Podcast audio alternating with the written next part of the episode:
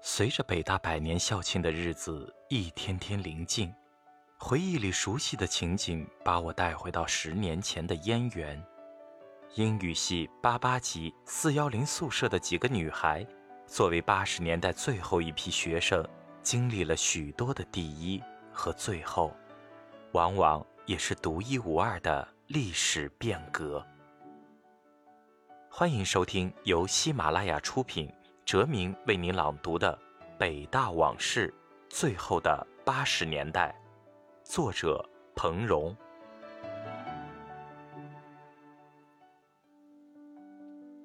英语系八八级的几个女孩子，十。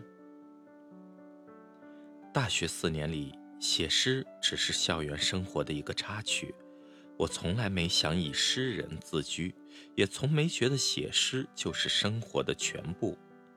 大三以后，四幺零全体成员不约而同地把更多的精力转向了多学几门外语。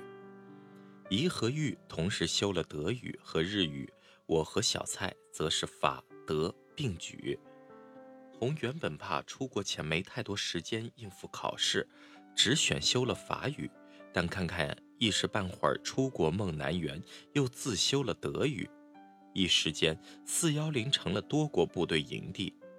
四幺零成员的生活也犹如北京当时流行的一句话：“苦不苦，想想萨达姆；累不累，看看多国部队。”那个学期，我和小蔡每周四下午要上两节德语、三节法语课，上到最后常常不知所云。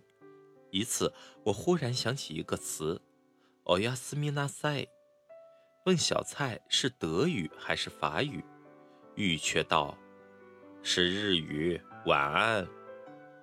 真的，就到这里，休息休息一会儿吧。我和小蔡之间还有一些沟通，只可意会，不可言传。记得离开燕园前的最后一个七月的一天，我们俩一起去化学北楼，领了毕业证，然后一起去了湖边，在红庙，在红庙门前的长椅上坐了很久很久，谁也没有说一句话。四年就这么过去了，我觉得湖上有一些看不见的东西，正向我心灵深处弥散，并永远的在那里占据着。记得大一圣诞之夜，我们跟外教去教堂礼拜回来，一路上兴奋的只想大叫，叫什么呢？最后大家一起喊各自的学号，我们是八八三八零零幺零零二零零七，然后就大笑起来。八八三八零零七是我的学号，他一直因为后三位的独特，令我的同窗们忍俊不禁。也令我终生难忘。学号是每个学子与母校联系的最直接的纽带。那天晚上，我们情急之中大喊学号，颇与几个孩子害怕时本能的喊出“妈”有几分相似。